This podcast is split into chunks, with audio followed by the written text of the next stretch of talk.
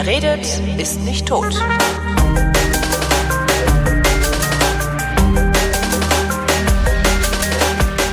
Willkommen zum Geschichtsunterricht der Koproduktion von Vrindt und DLF Nova. Und wie immer, wenn DLF Nova im Spiel ist, ist auch Matthias von Hellfeld im Spiel, unser Haus- und Hofhistoriker, der fast mal das Bernsteinzimmer gefunden hätte. Aber auch wirklich nur fast. Es ist Ja, immer noch die, Da lege ich doch es Wert. ist immer noch eine der bizarrsten Geschichten, die Aber sie stimmt. Und äh, ich werde auch immer noch darauf angesprochen. Und wenn du im Netz diesen Begriff eingibst, dann findest du sehr schnell die Sendung, die dazu stattgefunden hat und sehr Äh, schnell auch meinen Namen. die Nova-Sendung oder die unsere? Beides. Also, finde, also ich habe neulich mal geguckt, weil ich gefragt wurde und da ist äh, Bernsteinzimmer kommt irgendwann relativ zügig der Hinweis auf die Sendung, die ich dazu Sehr geil. gemacht habe. genau. Thema heute nicht das Bernsteinzimmer, sondern die Erstbesteigung der Zugspitze. So ist es. Zugspitze, Deutschlands höchster Berg, ne? So ist es. Das hat stattgefunden, jedenfalls vermutlich. Das müssen wir wirklich am Oh. Anfang dieses Gespräches sagen. Im Sommer 1820. Ähm, dort ist also eine Truppe von Bergsteigern da hochgeklettert und ähm, das ist auch be bewiesen, das ist alles nachgewiesen, das stimmt. Aber vor einigen Jahren wurden Karten gefunden, ähm, die deutlich älter sind als 1820, auf denen äh, schon Routen eingezeichnet sind, die möglicherweise von Leuten aus der Umgebung, von irgendwelchen Abenteurern, die eben auch schon vor 1820 versucht haben, auf diesen Berg zu steigen, benutzt worden sind. Und da man aber nicht genau weiß, wer das dann gewesen ist und wer da möglicherweise wie weit gekommen ist oder ob es nur eine Einzeichnung in dieser Karte ist, ähm, sagt man also, die Erstbesteigung hat stattgefunden im Sommer 1820. Weil da So. dann das Gipfelkreuz hingestellt wurde, oder? Dann hat er, das ist auch, das ist dokumentiert sozusagen. Okay. Und äh, insofern äh, ist da kein Streit drum. Aber eben die Frage, ob er, äh, also ob diese Gruppe für sich in Anspruch nehmen kann, tatsächlich die ersten zu sein oder die erste Besteigung durchgeführt zu haben, das ist eben, ich sag mal, zumindest mal mit einem Fragezeichen zu versehen, weil man wirklich eben nicht genau weiß, ob nicht vielleicht 1785 schon irgendein Hirsel da hochgekraxelt ist, ähm, bei Schnee und Wind und Eis und überhaupt und äh, sich da sehr viel Mühe gemacht hat. Das ist sozusagen der Anlass, äh, darüber nachzudenken, seit wann eigentlich Menschen auf Berge klettern und warum sie das tun. Na, Und ähm, schon immer, weil die Berge halt da sind. Nee, das ist eben ein Irrtum. Ähm, ja, ähm, also man ist da hochgeklettert in früheren Zeiten natürlich, ähm, um beispielsweise sein Vieh äh, da irgendwie hochzutreiben oder runterzuholen oder was auch immer, Sommer- und Wintertouren zu machen. Das ist natürlich klar, also Ja, zur Arbeit. Ja, aber da sind wir ja nicht in, in so Höhen, wo es um die Besteigung eines Gipfels wie der Zugspitze geht, sondern da sind wir Das noch auf ist schon den richtig, Alpen. aber auf, also Alpen. aber auf den Berg raufgeklettert sind die Menschen nicht, weil das mühselig war, ja, Mhm. und weil sie einfach keinen Bock darauf hatten und weil sie darin keinen Sinn gesehen haben, weil ja alles musste gottgefällig sein, alles musste einen Sinn haben. Also reine Freizeittätigkeiten wie Squash spielen oder ähnliches, ja, das gab es damals nicht. Na, und So. die, die ähm, Berge haben ja auch als verwunschene Orte wahrscheinlich gegolten. Da gibt's ja dieses wunderbare Watzmann-Hörspiel von Prokopetz. Kennst du das? Nee, das kenne ich nicht, aber das Sch- äh, Schiebe ich dir mal zu. toll. Es ja. ist sehr, sehr lustig. Da geht's darum, dass die Geiltalerin immer die Jungbauern verführt und so. Ja, das war's für dich, ne? Ja. Aber du musst immer Folgendes bedenken. Die Menschen früher hatten äh, eine Vorstellung, dass die Natur eigentlich auch ein Feind ist. Ja. Und dass man sich sozusagen mit der Natur in irgendeiner Form arrangieren muss, was ja natürlich richtig ist, aber die Natur als solche ist erstmal kein Feind des Menschen, sondern seine natürliche Umgebung. Und wenn der Mensch sich daran anpasst, das lernen wir ja auch gerade, dann ähm, hat er mit der Natur sehr viel Freude. Und insofern äh, haben die einfach einen anderen Angang, Zugang gehabt, um sozusagen auf einen Berg zu klettern. Aber ich will das nochmal sagen, weil so ein paar Bergkletterer, die kennen wir eben doch und die sind bei uns wirklich sehr bekannt und berühmt. Hillary. Der erste, bitte? Hillary. Hillary? Sir Edmund Hillary. Ach so, nee, nee, den meine ich jetzt nicht. so. Ich dachte jetzt an Hillary Clinton. Was? Genau. Hillary, als Hillary Clinton die Erstbesteigung der Zugspitze. Genau. Nein, wir gehen jetzt, weil wir, ich bin ja Historiker und wir gehen jetzt ganz, ganz, ganz, ganz, ganz weit zurück ins Jahr 218 vor Christus. So, und wenn du jetzt deinen Schulunterricht noch im Kopf hättest, lückenlos äh, im Fach Geschichte, dann würdest du wissen, dass 218 vor Christus ein Karthago-Heerführer, heutiges Tunis, mit Elefanten und Pferden und Reitern und überhaupt über die Alpen gekommen ist, nämlich Hannibal.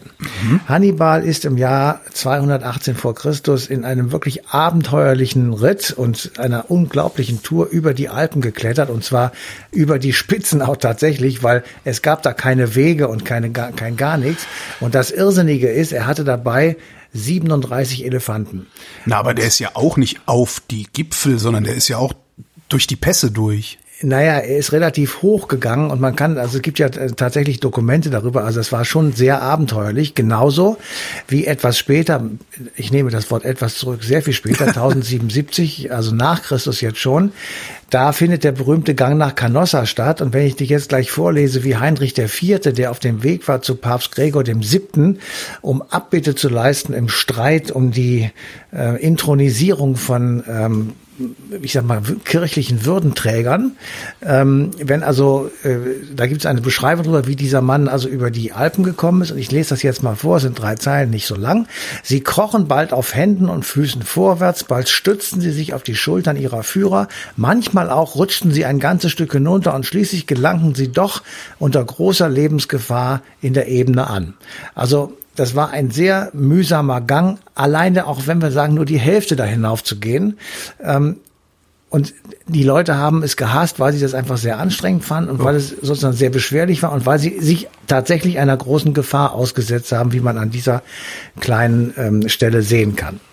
Jetzt befinden wir uns im Jahr 1077 und es geht um die Erstbesteigung der Alpen, ja, also ähm, der Zugspitze. Insofern wir haben ein bisschen ausgeholt, aber das ist auch gut so. Mhm. Denn jetzt machen wir weiter im Jahr 1336 und zwar genauer gesagt am 26. April. Was war da? Am 26. April 1336? So ist es. Was war da? Da war da da ist da war der das ja, äh, da das war schönes da Wetter. Muss genau, da hat der, der ich ich habe gerade ich muss weg. Genau, da war schönes Wetter und äh, dieses schöne Wetter nutzte ein Mann namens Petrarca mit seinem Bruder aus, um eine Tour zu machen und zwar auf den Mont Vertou in der Provence zu klettern. Ich hab, manchmal, ich weiß gar nicht mehr, wo wir doch, das hatten wir schon mal, und zwar bei den Diadochen hatten wir das schon mal. ähm, ich dachte immer, es wären die Petrarca gewesen. Also, weißt du, so die, die Athener. Die, Nein, die, Petrarca ist ein Name eines Scheiße. einzelnen Menschen. Also, ich gehe mal, ich komme noch mal rein. Ja, dieser Petrarca ähm, gehört zu den großen Philosophen sozusagen und der ist ein Denker vor dem Herrn und äh, der klettert an diesem schönen Tage mit seinem Bruder auf den Mont Vertou in der Provence bis aufs äh, Spitzenkreuz oben. Mhm. 1909 Meter. Das ist natürlich nicht so viel wie bei der Zugspitze, aber immerhin. Und heute ist das immer noch auch ein Berg, der durchaus von Bedeutung ist. Er ist nämlich ab und an ein Etappenziel bei der Tour de France. Das habe ich auch ah. nicht geglaubt, aber es ist so. Und dieser Petrarca, und jetzt kommt es, der war Aufklärer und Humanist. Und der stellt oben auf dem, auf dem Gipfel sozusagen fest, ähm, die Natur ist ja gar kein Feind. Das ist ja schön, wenn man hier oben steht. Man ist Gott viel näher. Man kann sozusagen bis in den Horizont ganz, ganz weit hineingucken. Ja. Und all das hat einen eigenen Wert für mich. Also ich als Mensch kann jetzt hier entlang gehen und ich habe sozusagen einen Nutzen davon, ohne dass ich Geld verdiene, ohne dass ich meine Tiere hüte, ohne dass ich in irgendeiner Form einen Nutzen ähm, sozusagen für die anderen Menschen weitergebe, sondern einfach nur für mich. Also eine Erfahrung für meine persönliche Weiterentwicklung machen. Eine Erfahrung festzustellen, ich bin wichtig. Also das klingt aber protestantisch. Also, wenn, wenn ich das eben noch zu Ende führe, ja, ja, ich komme auf die Protestanten zurück. Oh ich bin wichtig, ich bin sozusagen in diesem Moment, wo ich hier oben auf dem Berg stehe, bin ich Mittelpunkt, ähm, ich sag mal, eines kleinen einzelmenschlichen Universums. Und ich bin viel, viel näher zu Gott, als wenn ich unten in der Ebene stehe, nämlich 1909 Meter. Mhm. Ähm, so, und jetzt hattest du den Begriff der Protestanten eingeworfen. Das ist insofern richtig, als der Protestantismus oder sagen wir einfach mal Martin Luther eben auch ein Kind dieser Idee ist. Also die Idee setzt sich dann ja fort. Bei Erasmus von Rotterdam kann man das lesen, der ein bisschen später gelebt hat, aber auch in der Zeit ungefähr. Ähm, wir können das lesen in den, in den Briefwechseln, die also dann zwischen Erasmus und Luther stattfinden. Und Luther sagt auch, dass es gibt eine direkte Verbindung und da könnte man ja so das Sinnbild nehmen, der Mensch steht auf einem Berg, ist nah zu Gott und mhm. der kann direkt zu diesen Menschen sozusagen eine Verbindung aufnehmen, weswegen die katholische Kirche mit Papst und Pomp und Gloria eigentlich überflüssig ist, weil ja. da nämlich der Vermittler dazwischen hockt, das ist der Papst. Ja. Der ja der Nachfolger von Petrus ist, also sozusagen der erste Stellvertreter Christi auf Erden. Und damit sozusagen ist ein Konstrukt entstanden, das nennt man heute katholische Kirche, das kennen wir. Und das Gegenkonstrukt war, dass wir das eigentlich alles gar nicht brauchen. Ja Und aber die evangelische Kirche braucht es trotzdem. Also eigentlich brauchen wir das nach Luther gar nicht, sondern wir haben eine direkte, jeder Mensch hat eine direkte Ja. Verbindung und jeder kann dem anderen ein Priester sein. Das hätte Petrarca aber auffallen können. Also indem er da steht und sagt, war- Moment mal, ich ja. habe hier gerade mein eigenes, äh, mein, mein eigenes äh, nicht durch eine Kirchenhierarchie induziertes mythisches Erlebnis. Irgendwie. Ja, Das ist aber so weit war er noch nicht. Es Okay. ist, das, sind, das sind ja Entwicklungsschritte. Das Ja, ja. Kind sozusagen vom Anfang, der, der erste Gedanke, ja, dass ähm, sozusagen der, der Humanismus als eine bedeutende Denkrichtung der Menschheitsgeschichte losgeht, ist vom Vater der Alpinisten, das glaubt man nicht. Dieser Petrarca ist tatsächlich der Vater der Alpinisten ähm, und er ist sozusagen der Begründer des Bergtourismus, jetzt auch etwas übertrieben gesagt. So, und manchmal sagen auch Historiker, der Beginn der Neuzeit ist die Bergsteigerei von Petrarca. Weil das ein derartig fundamentaler anderer Gedanke ist, dass man sozusagen von da an die Welt nicht mehr so wiedererkennt, wie sie vorher war. Und ich will mal ein Zitat sagen, was ähm, von ihm stammt oder was ähm, sozusagen ja, was vielleicht auch viele Bergsteiger heutzutage haben, das geht so. Und es gehen die Menschen hin zu bestaunen die Höhen der Berge, die ungeheuren Fluten des Meeres, die breit dahinfließenden Ströme, die Weite des Ozeans, die Bahnen der Gestirne und vergessen darüber sich selbst. So, und damit verschmilzt sozusagen das Individuum Mensch mit dem großen ähm, Naturuniversum oder mit den großen Dingen, äh, die sozusagen ihn umgeben.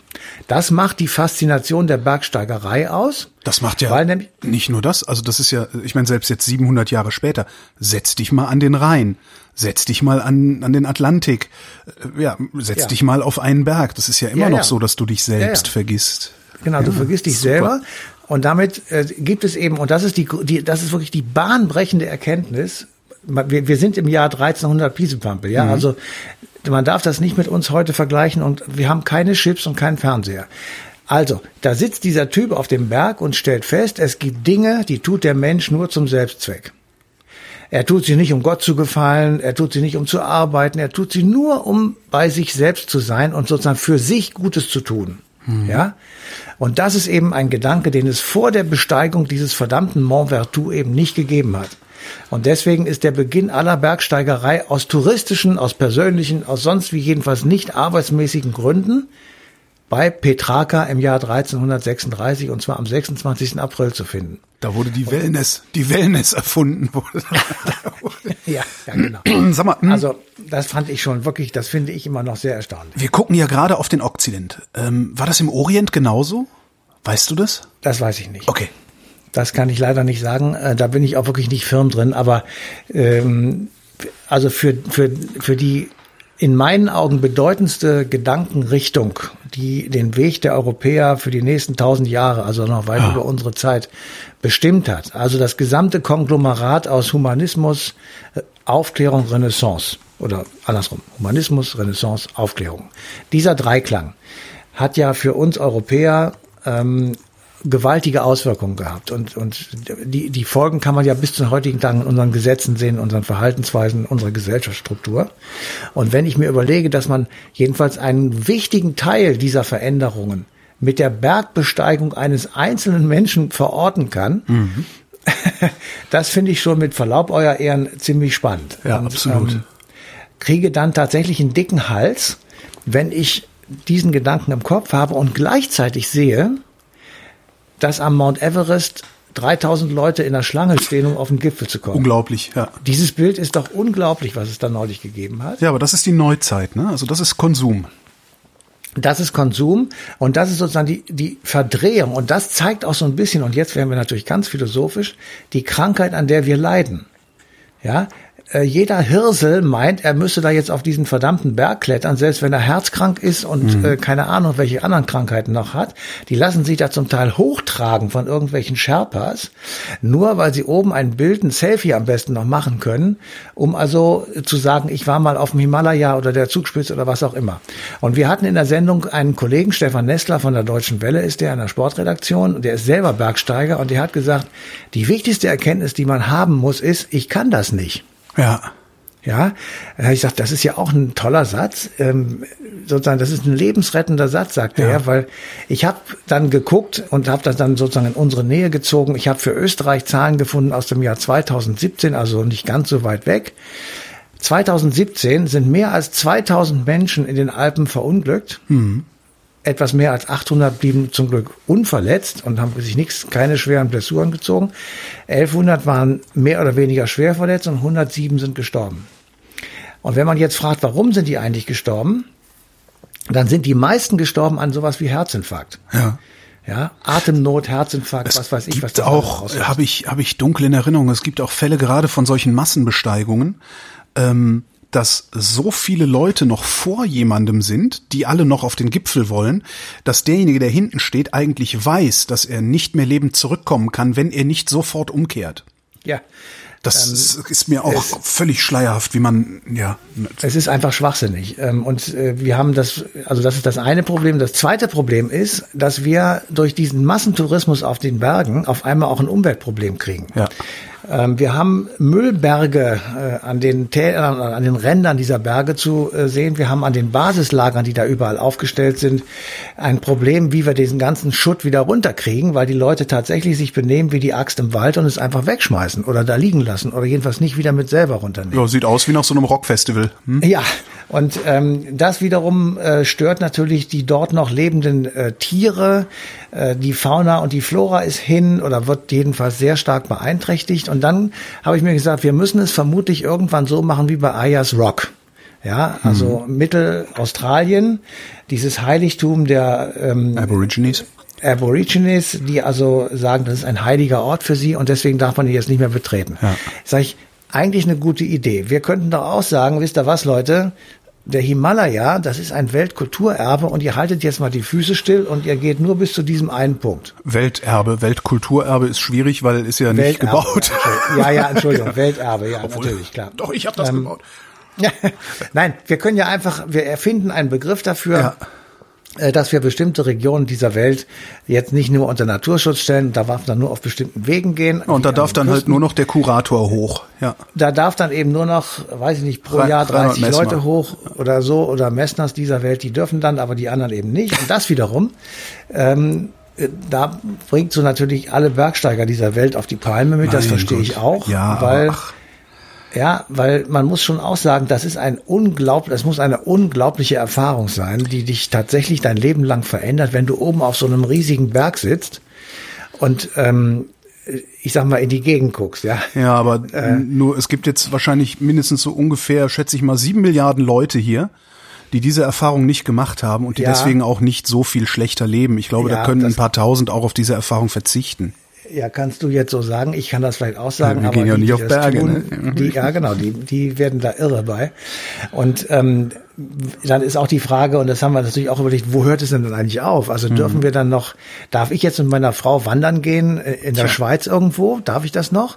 Eigentlich müsste man dann sagen, nein, darfst du nicht. Also Mhm. du bleibst schön auf der, sozusagen auf der Ebene. Und äh, weil nämlich auch wenn ich irgendwo wandern gehe und meine Scheiße in den Wald schmeiße, dann bin ich keinen Schlag besser als irgendwer Typ, der das, äh, was weiß ich, an welchem Berg macht. Ja, es ist die, ist diese Skifahr-Diskussion, ne? Äh, wo man genau, eigentlich es auch sagen würde, ähm, die Leute, die da wohnen, die dürfen gerne so lange Skifahren, wie sie lustig sind.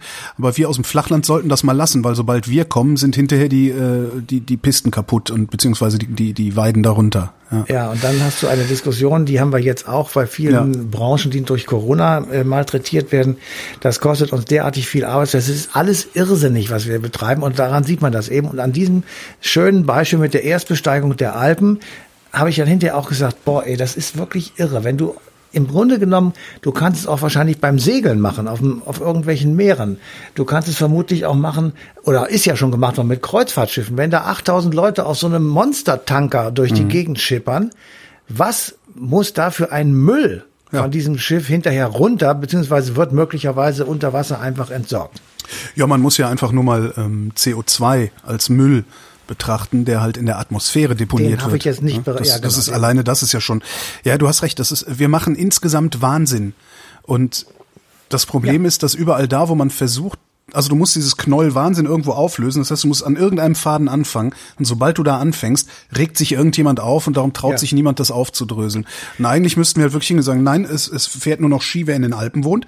Es wandert nur noch in den Bergen, wer in den Bergen wohnt. Ähm, es fährt nicht mehr Auto, wer in der Stadt wohnt.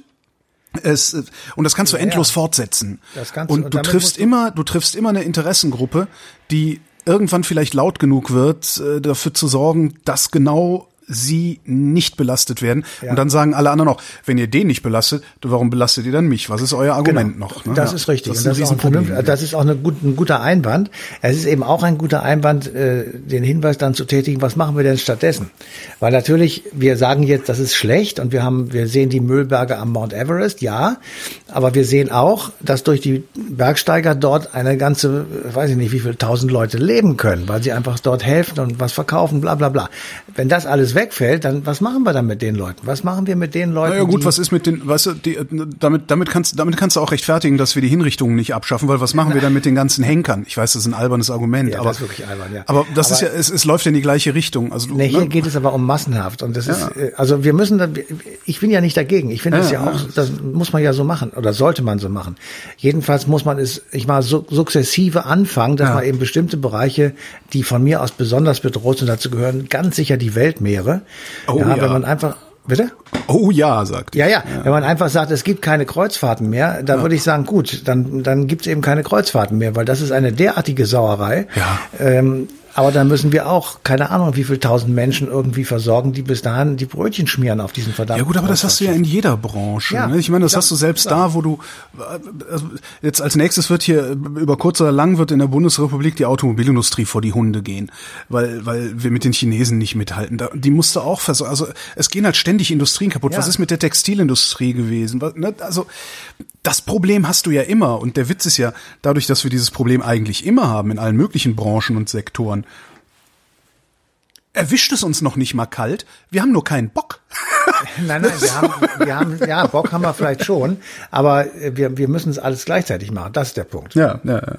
Die Textilindustrie die, und die Kohleindustrie, das ist alles langsam sozusagen über viele Jahrzehnte von, vonstatten gegangen. Aber jetzt ähm, siehst du, wie meinetwegen die Autoindustrie innerhalb von fünf Jahren den Bach runtergeht und mhm. wir hier keine, wir haben keine Tesla-vergleichbaren Produkte. Na. Kennst du eigentlich diese, äh, es gab mal so eine, so eine Sendung, die hieß Verstehen Sie Spaß? Da haben zwei, ja. so ein Schweizer Ehepaar, Paola und Kurt Felix hießen, ja. die haben Leute verarscht. Und ja. die haben mal äh, mit einem Hubschrauber ein Bütchen, also ein Kiosk für unsere nicht rheinischen Hörer, äh, ein Bütchen ich. irgendwo oben auf den Berg ja. gepackt, haben da einen reingesetzt, der da Kaffee und Schokolade und so was verkauft. und, und, irgendwann kam Reinhold Messner und wollte diesen Berg besteigen und dann kommt ja. um die Ecke und dann steht da so eine Bude. Das fand ja. ich sehr, sehr lustig. Aber wie kommen wir denn jetzt eigentlich zurück zur Erstbesteigung der Zugspitze oder haben wir die nur zum Anlass genommen? Das ist der äh, Anlass. Das war der, das machen wir ja immer so. Solltest du die Sendung schon mal gehört haben, würdest du das wissen? Nee, ich höre die nie, weil ich, mir reicht es ja mit dir zu quatschen. Ja, das ist sowieso auch, das ist auch viel zu viel. Nein, aber wir machen das ja immer so, dass wir einen Anlass dazu nehmen, äh, um uns über bestimmte Dinge zu unterhalten, die heute relevant sind. Das heißt, wir, wir gucken, wo es angefangen hat und das war tatsächlich Petraka. Mhm. Also die, die Alpinisten, die sagen selbst, das ist sozusagen unser, unser Urvorfahre, der hat das sozusagen kreiert. Also der Vater der Alpinisten. Und äh, dann aus dieser wunderbaren Idee und aus diesem wunderbaren Gedanken, den der Mann hatte und auch sozusagen uns überliefert hat, was ist eigentlich daraus geworden? Was haben wir damit gemacht? Und das, die Antwort lautet eben, wir haben im Grunde genommen nicht viel Gutes damit gemacht. Ein Bütchen in den Bergen gebaut haben wir. Ein Bütchen in den Bergen gebaut, genau. Matthias von Hellfeld, vielen Dank. Bitteschön. Und euch wie immer vielen Dank für die Aufmerksamkeit und der Verweis auf den 24. August 2020, denn da läuft nämlich die passende Ausgabe Eine Stunde History auf DLF Nova und das ist die eigentliche Sendung. Wir quatschen hier eigentlich immer nur so ein bisschen darüber, wie es zu dieser eigentlichen Sendung gekommen ist, falls sich der eine oder die andere mal wundern sollte, warum wir hier immer so unpräzise sind.